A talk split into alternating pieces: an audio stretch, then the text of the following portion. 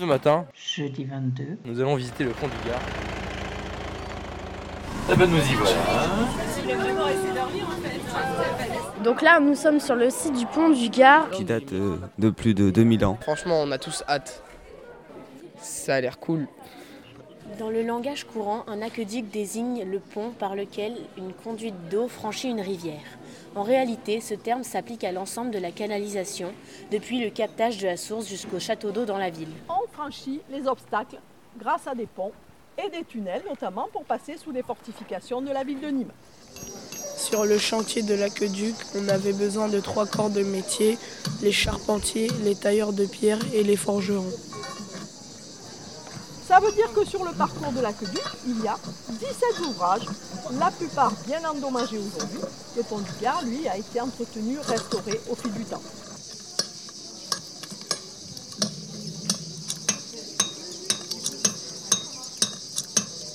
L'aqueduc, en canalisant l'eau depuis les hauteurs de la ville, offre en effet de nouvelles possibilités à ses habitants.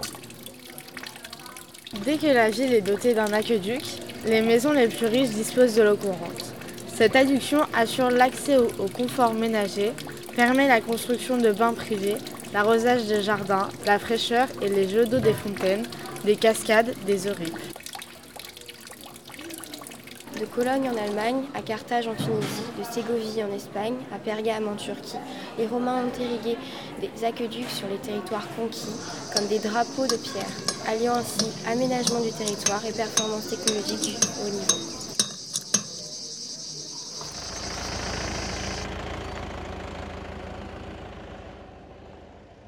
Ce jeudi après-midi, on est dans le théâtre antique d'Orange.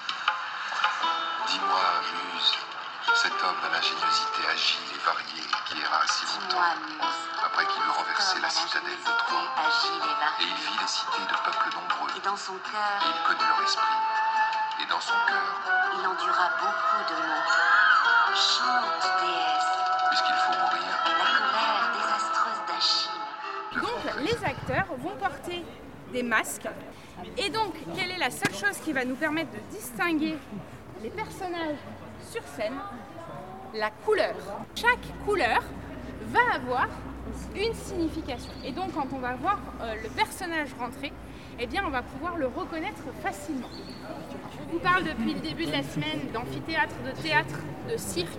Et on voit bien que le sud de la France, bah, c'est là où on en a quand même le plus. Non, en Italie. Cache presque la France.